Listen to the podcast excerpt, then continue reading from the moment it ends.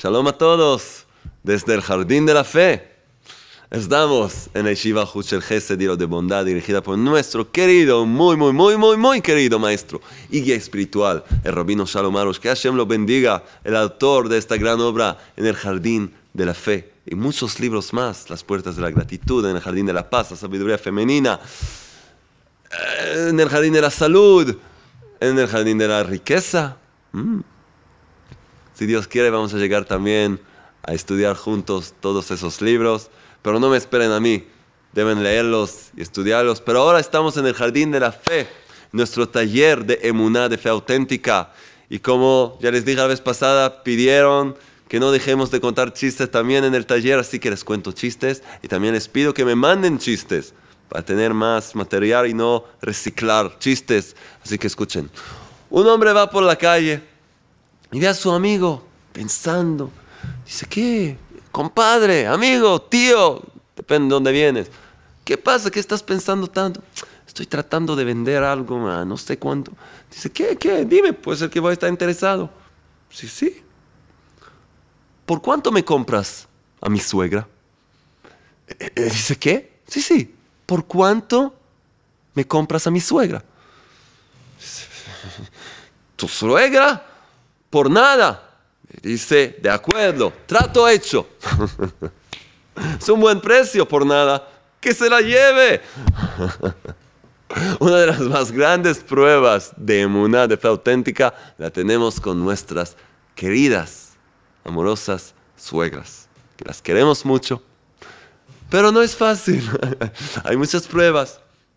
Siempre que cuento un chiste sobre las suegras, y hay suegras ahí, por ahí digo, hay aquí suegras y de pronto ya veo las caras así enojadas, les digo, ustedes no tienen nada que decir, porque también las suegras tienen suegras. Así que ustedes pueden reírse también y así ya. Una de las razones que les dicen, ¿por qué Adán, Adán y Eva y Javá vivían en el paraíso? Porque no tenían suegras. cuando no hay suegras es el paraíso. Pero nosotros queremos ver cómo podemos, cómo podemos hacer de este mundo el paraíso mismo con nuestras suegras. Saber vivir juntos, respetar, honrar, vivir con una sonrisa, no lastimar, no enojarse. Cuando una persona tiene fe auténtica, puede incluso vivir con su suegra en paz, con una buena alegría. Sí, de verdad, de verdad. Vamos a empezar entonces. Bienvenidos a nuestro taller en el Jardín de la Fe. Cada charla es independiente, pero lo mejor es ver todas las partes de nuestro taller. Y seguimos, estamos en la página 51. La fuerza de la plegaria. Y hemos explicado la vez pasada y recibieron también una tarea, deberes. ¿Sí? Aquí tenemos deberes les pedí rezar 10 minutos por una cosa, una cosa que está atascada en su vida, algo que no se mueve, algo que de verdad quieren ver un cambio respecto a ella y adelantar antes de rezar, declarar, yo tengo fe completa que el Creador, Rey del universo, me ama, me escucha, quiere ayudarme, quiere dirigirme Reconocer esto antes de rezar es muy, muy importante. Él existe, Él me quiere, Él me ama, me quiere ayudar, me quiere escuchar y me va a ayudar. Y va a conceder mis deseos para lo mejor. Ahora, vamos a aprender la fuerza de la plegaria. Porque hemos explicado que tener fe, fe completa, auténtica, solo se puede lograr a través de la plegaria. De hecho, la fe es plegaria. Porque sí, crees en el Creador y no le hablas, entonces ¿cómo puedes decir que tienes fe en Él?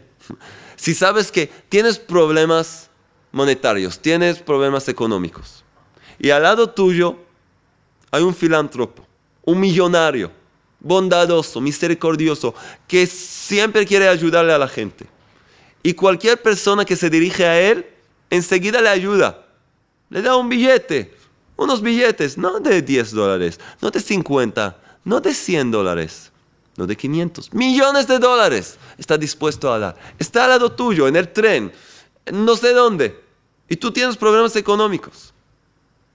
Y háblale, dile, no, no, no le hablo. Pero, ¿quieres que te ayude? Sí, por supuesto. ¿Por qué no le hablas? No, yo no le hablo. ¿Por qué no le hablas? Dos razones. O que no crees en que eres un millonario y que te puede ayudar, o que, perdón, eres un poco necio, tonto. Está al lado tuyo, está dispuesto, está acostumbrado a que la gente se, dirige, se dirija a él y le pida, y tú no lo haces, entonces, perdón, no puedes quejarte por no tener. Lo mismo con el creador. Eres el millonario, el filántropo más grande, el casamentero, el médico más profesional que hay. Él es todo, todo, todo te puede dar. Está a tu lado. Dices que crees en Él. ¿Por qué no le hablas? ¿Por qué no le pides? La fe es plegaria. Si tienes fe auténtica, le hablas al Creador, le cuentas todo y le pides todo lo que necesitas. Eso es lo que hemos aprendido. Ahora vamos a ver la fuerza de la fe, la fuerza de la plegaria que nos lleva a la fe auténtica. Página 51. La fuerza de la plegaria. Debes comprender bien.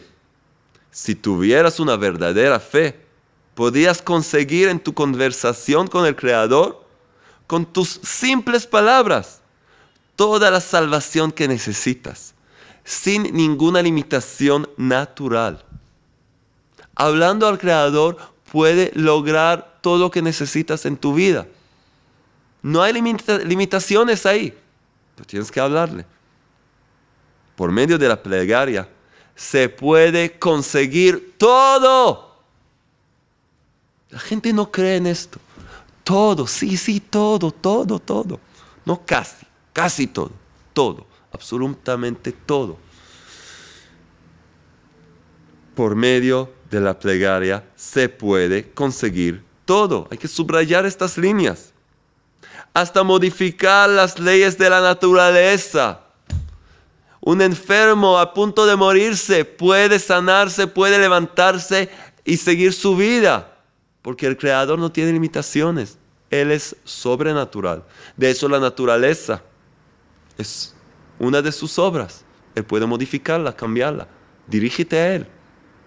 Por medio de la plegaria se puede conseguir todo, hasta modificar las leyes de la naturaleza. Así, como el Creador es todopoderoso, todo el que se dirige a Él será todopoderoso. El que se dirige al Creador y se conecta con Él se vuelve también todopoderoso, porque está conectado con alguien que es todopoderoso. Como vemos en el Pentateuco, en la Torah, que está lleno de sucesos sobre los líderes del pueblo de Israel y sus profetas, quienes hicieron milagros y prodigios completamente sobrenaturales, por supuesto. ¿Y cómo? todo mediante la fuerza de la plegaria. La gente piensa que los profetas, nuestros antepasados, los patriarcas, las matriarcas, hicieron milagros a través de, de qué? Hechizos. Fueron a Hogwarts School, no sé qué, de Harry Potter, que hicieron magia. No, de una forma más simple. Se dirigieron al amo del universo, al rey de todos los reyes, a Dios Todopoderoso y le pidieron con sus simples palabras, Hashem, eterno, Rey del universo, Creador del mundo, como lo quieres llamar, Padre, Padre misericordioso, Abba, papá, ayúdame, necesito esto y lo otro, ayúdame a lograr esto, lo necesito, voy a poder servirte mejor teniendo esto o quítame de encima esta molestia, ayúdame. Simple. Y vieron milagros. No hechizos, no magia blanca, ni negra, ni amarilla, ni no sé qué. Hablando con el jefe y viendo milagros. Todo mediante la fuerza de la plegaria.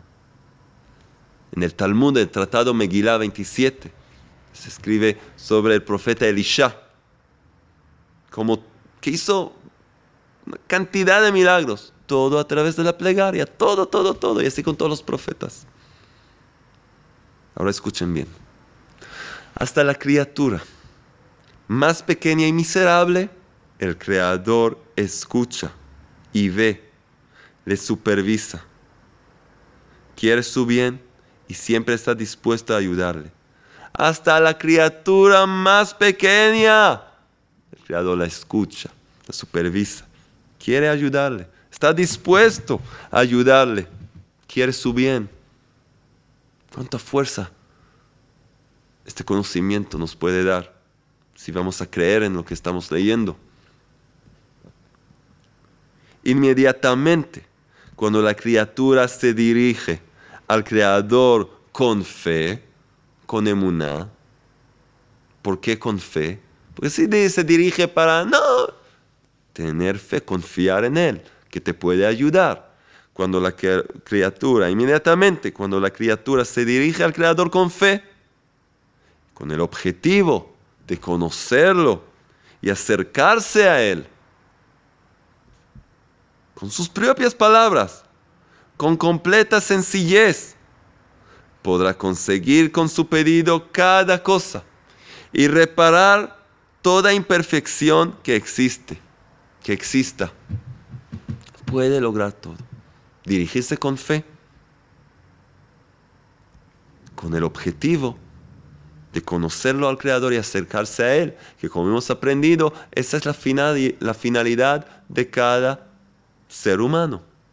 Llegamos a este mundo, un mundo oscuro, un mundo que oculta la fe auténtica, oculta la luz del Creador y su existencia, y a través de esa oscuridad buscarlo al Creador, dirigirse a Él para conocerlo y apegarse a Él, acercarse a Él, y entonces el Creador seguramente, inmediatamente, dice el rabino, le va a ayudar y va a escuchar su plegaria. Y tiene que hablar con palabras simples.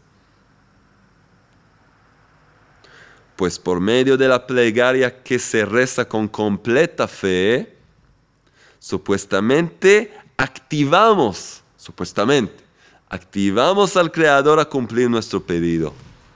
Porque supuestamente, porque no es un robot. Es su deseo, es su voluntad. La voluntad del Creador es que el que se dirija a Él, ayudarle. Así que enseguida que nos dirigimos a Él con fe completa, supuestamente activamos esa misericordia divina que el Creador quiere ayudarnos y Él se dirige a nosotros. Debemos acordarnos de la regla siguiente. Esta regla nos enseña Rabbi Natan de Breslev. Él fue el gran discípulo de Rabbi Nachman de Breslev, conocido como el gran médico del alma. Que todo lo que estamos hablando está basado en su conocimiento que nos regaló.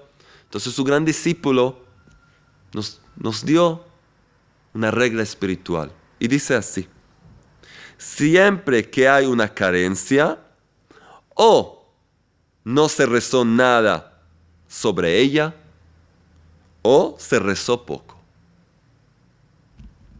El significado es que si el hombre rezara suficientes plegarias, podría reparar cualquier imperfección que tenga en la vida. Si te falta algo, una privación, una carencia en tu vida, es porque aunque no rezaste nada por esta cosa, o que rezaste, pero no lo suficiente. Dos opciones. Cuando hay una carencia es para completarla, llenarla, rectificarla. ¿Cómo se puede hacerlo? A través de la plegaria. ¿Te falta algo? ¿Careces de algo? Dos opciones. O que no rezaste nada por eso. O que rezaste. Sí, recé por eso, ¿qué? Pero no es suficiente. Hay una cantidad de rezos que tienes que invertir para lograr lo que necesitas. ¿Cuál es la explicación de esto? Vamos a entenderlo un poco mejor. Existe una ley espiritual que no es menos infalible que las leyes conocidas de la naturaleza. ¿Qué? Que toda plegaria que reza el hombre, cuyo objetivo es conocer y acercarse al Creador, es eficaz. Si tu plegaria tiene el objetivo no solo de quiero tener dinero, quiero tener esposa, quiero tener hijos, no solo preocuparte por ti mismo, por tu cuerpo, por tus necesidades materiales, sino que te ocupas por tu finalidad y tu objetivo final en este mundo, tu meta, que es conocer al Creador y acercarse, acercarte a Él, que para eso llegaste a este mundo. Entonces cuando te diriges al Creador en plegaria, teniendo esto frente tuyo, toda plegaria que reza el hombre, cuyo objetivo es conocer y acercarse al Creador, es eficaz, funciona. El Creador con mucho gusto acepta y responde a una plegaria como esta. Solo que hay algunas cosas que necesitan una cantidad determinada de rezos, como hemos ya mencionado. Y hay otras que necesitan otra cantidad. Pero ciertamente que una gran cantidad de rezos es eficaz en todos los casos. ¿A qué se parece esto? Vas a un supermercado Tienes, por ejemplo, solo 3 dólares. ¿Quieres comprar algo? ¿Quieres comprar, no sé, pollo y carne? Y la cuenta es ya 7 dólares. ¿Puedes recibir ese pollo? ¿Puedes recibir esta carne? No, tienes solo 3 dólares. Te falta. Tienes que traer más. Como dijimos, cuesta 7 dólares. Tienes que traer más 4 dólares para poder comprar. Así también el mundo espiritual. Cada cosa que quieres lograr tiene supuestamente un precio. ¿Y cuál es la moneda? Rezos, plegarias. Para lograr una cierta cosa se necesita, por ejemplo, cinco plegarias, cinco rezos, diez rezos. Si rezas no lo suficiente, te falta, te falta dinero para lograr esa cosa. Y si tienes suficiente, pues es que también vas a recibir de vuelta. Siempre aumentar en plegaria, prolongar, prolongar, prolongar tu plegaria es eficaz y puede ayudar porque llegas con una billetera llena de plegarias, así puedes lograr muchas cosas. Si el hombre cree en esto, prolongará sus plegarias lo necesario y recibirá su pedido. Como dijo un gran sabio, quien prolonga su plegaria, su plegaria no vuelve vacía. Así dicen los sabios en el Talmud. Quien prolonga su plegaria, su plegaria no vuelve vacía. Y así vimos en nuestro gran ejemplo. ¿Quién es el gran ejemplo? El gran maestro espiritual del pueblo de Israel y de todo el mundo, Moshe Rabenu, Moisés. Y así vimos en Moisés. Cada vez que le ocurría una desgracia, ¿sí? ¿Qué hacía? Cada vez que se le ocurría una desgracia al pueblo de Israel, Incluso cuando Dios por sí mismo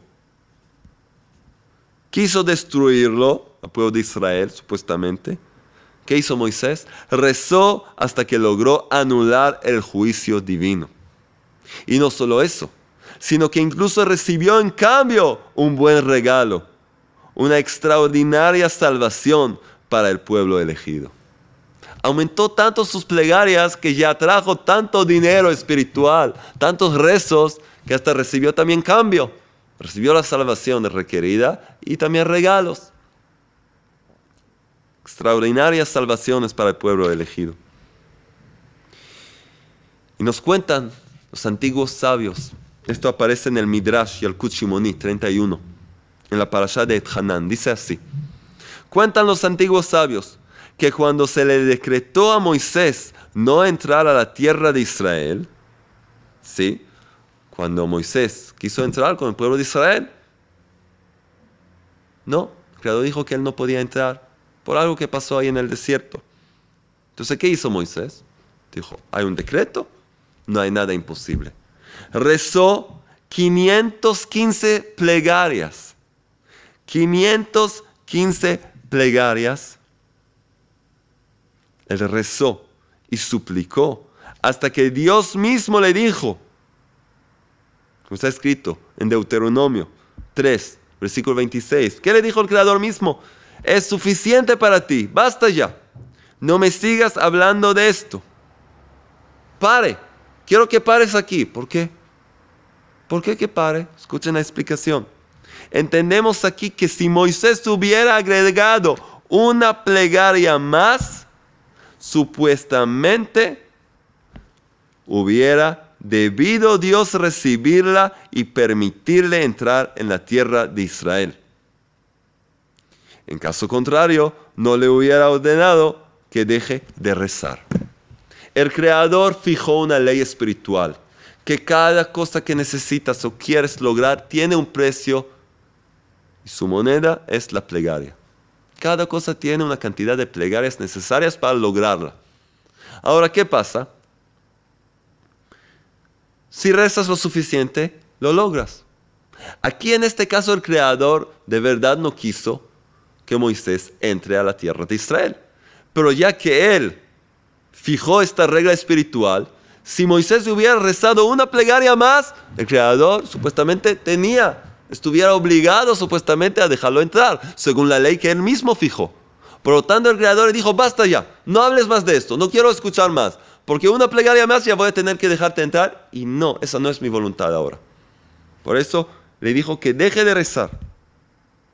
Debido a que el Creador no quiso que Moisés entrara en la tierra prometida, le impidió seguir rezando. Y Moisés le obedeció. Entonces, ¿para qué una gran enseñanza? Y no te preocupes. A ti el Creador no te va a dejar de, no te va a dejar que pares, no te va a decir que pares de, de rezar. Fue un caso especial que tenía que ver con Moisés. Fue de hecho algo que tiene que ver con todo que el Creador está haciendo con el mundo, con el pueblo de Israel, era un caso especial, pero de ahí emprendemos para nosotros, que si rezamos lo suficiente podemos lograr todo.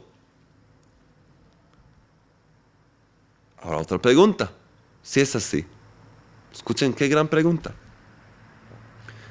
¿Por qué entonces el Creador esperó que Moisés rezara todas esas plegarias menos una? Y solo después lo detuvo tenía que detener después de la primera plegaria, para que no llegue a 515 plegarias, porque 516 ya tenía que entrar a la tierra. Entonces, ¿por qué el Creador esperó tanto? Ya en la primera, segunda plegaria, diré, ya no, basta más.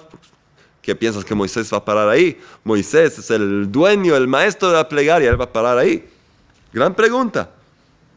¿Por qué entonces el Creador esperó que Moisés rezara todas esas plegarias? Menos una, y solo después lo detuvo.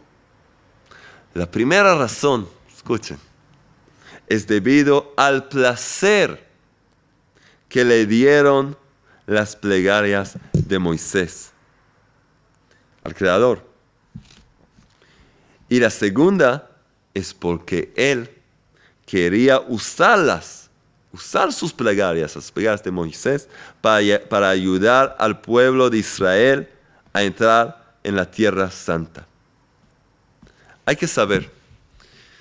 A veces gente dice, Ay, mis rezos no son aceptados, no, no son recibidos, no veo cambios.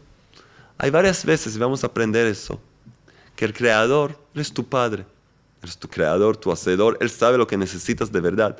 Y tú estás pidiendo un Ferrari, quiero un Ferrari, quiero un Ferrari, sí, así, negro, el Creador ve, estás rezando muy lindo, pero el Creador ve que necesitas ahora una salvación respecto a, respecto a tu salud, que hay una enfermedad que tiene que atacarte, y tú estás pidiendo, pidiendo por un Ferrari. Entonces, ¿qué hace el Creador? Utiliza ese dinero espiritual, tus rezos, tus plegarias, y los usa contra, los usa contra esa enfermedad que tiene que llegarte. Por ejemplo, Aquí vemos lo mismo. ¿Qué hizo el Creador? Tomó, le dejó a Moisés rezar todas esas 515 plegarias y las usó para ayudar al pueblo de Israel. Y lo paró ahí. El resultado de lo antedicho es que mientras el Creador no ordena al hombre interrumpir su plegaria, y nadie puede decir qué le pasó, el hombre puede y necesita rezar hasta recibir su pedido, prolongar su plegaria. Todo esto es relevante para el hombre cuya intención y voluntad es cumplir su propósito en la vida, que es conocer y acercarse al Todopoderoso. Y entonces, seguro que toda plegaria suya es aceptada. Pero el hombre que reza sobre cosas contrarias a la voluntad del Creador, como un ladrón, por favor, Rey del Universo, ayúdame a robar. Ah, ¿De verdad? ¿Piensas que el Creador te va a ayudar a transgredir su propia ley? Nos parece gracioso, pero muchas veces lo hacemos. Pedimos cosas que si vamos a reflexionar un poco vamos a ver que no es la voluntad del Creador y no nos sirve en absoluto. El hombre que reza sobre cosas contrarias a la voluntad del Creador, que no se sorprenda si sus plegarias no son recibidas y todavía conseguirá su ira, la ira del Creador contra él. ¿Esto a qué se parece? Al hijo que pide a su padre, dame, por favor, padre, dame 100 mil dólares. El padre le pregunta, ¿para qué necesitas tanto dinero? Dice, ¿cómo? Para comprar muchos camiones llenos de basura, por supuesto, ensuciar tu casa y luego destruirla, contesta el hijo. Le pide 100 mil dólares para traer basura, ensuciar la casa de su padre y destruirla. Eso es lo que... A esto se parece a una persona que reza por cosas que son contra la voluntad del Creador. Por supuesto que este padre no solo no le da el dinero que pidió a su hijo, sino que también se enojará por su gran desvergüenza. Lo mismo pasa con el hombre que pide al Creador que le conceda malos deseos y apetitos que le des suerte para hacer solo más transgresiones y pecados, destruyendo y ensuciando al mundo. De veras. Por eso la persona tiene que tener claro qué es lo que el Creador quiere de ella. ¿Qué es mi objetivo? Acercarme al Creador, conocerlo. Entonces esto que estoy pidiendo, un Ferrari, un Ferrari negro, ¿esto es lo que me va a ayudar a acercarme al Creador? o cualquier automóvil me va a servir para poder ir, hacer buenas, buenas cosas, dar caridad, por ejemplo. Hay que tener un poco de conocimiento. Por otro lado, la plegaria del hombre cuya intención es acercarse a Él y conocerlo, construye el mundo y lo embellece. No solo el mundo que conocemos, el universo, sino su propio mundo interior, interior, su mundo interior, su vida, su hogar y tanto más el mundo entero. Construye el mundo y lo embellece. Y por supuesto que el Creador se alegra con su plegaria y la recibe.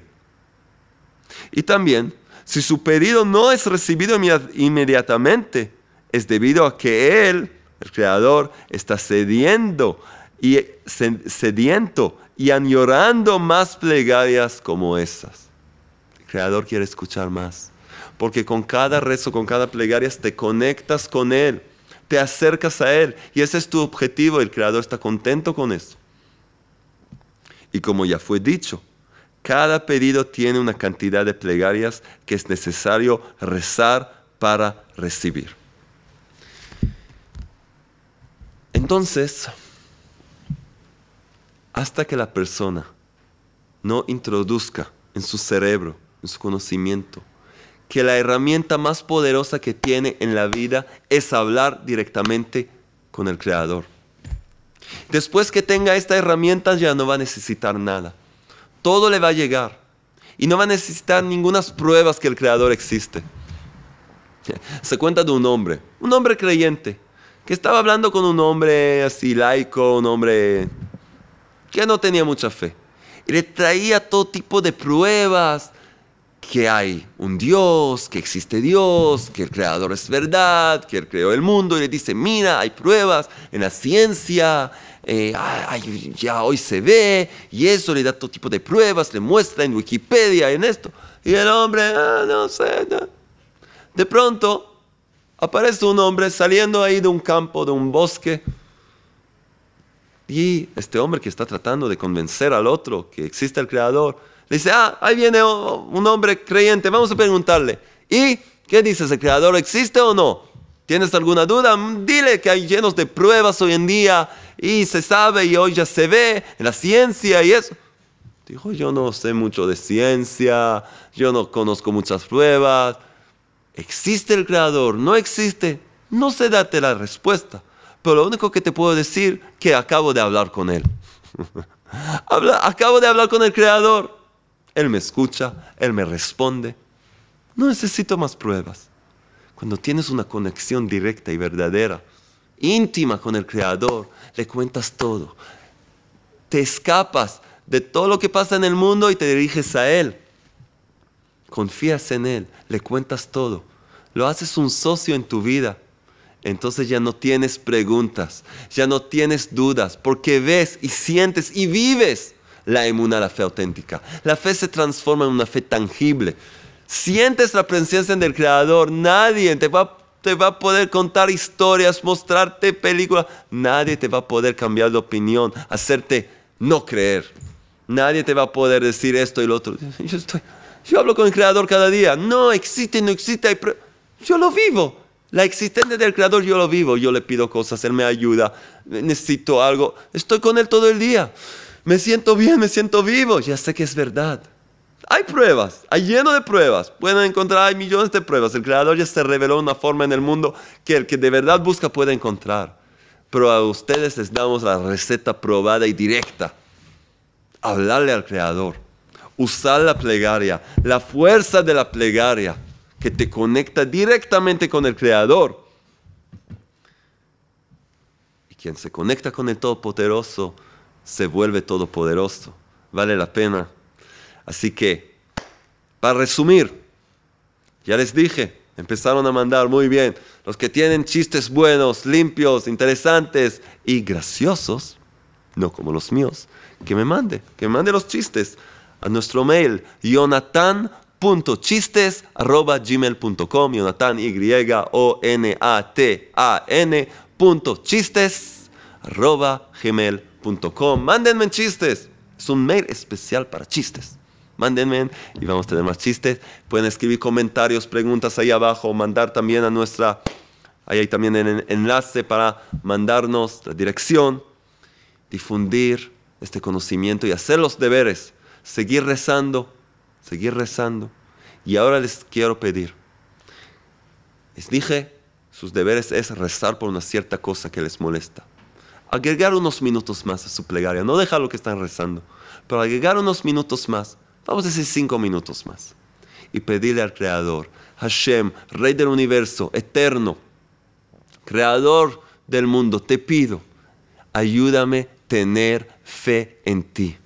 Abre mis ojos a verte, a sentir tu presencia, a reconocer que tú existes y que todo está en tus manos y que en cualquier problema que yo tenga, tengo que dirigirme a ti y hablarte y tú ya me vas a dar me vas a traer mi salvación, la ayuda divina que necesito, hasta me vas a hacer milagros, vas a modificar la naturaleza por mí, porque tú eres sobrenatural y tú deseas que yo me dirija a ti.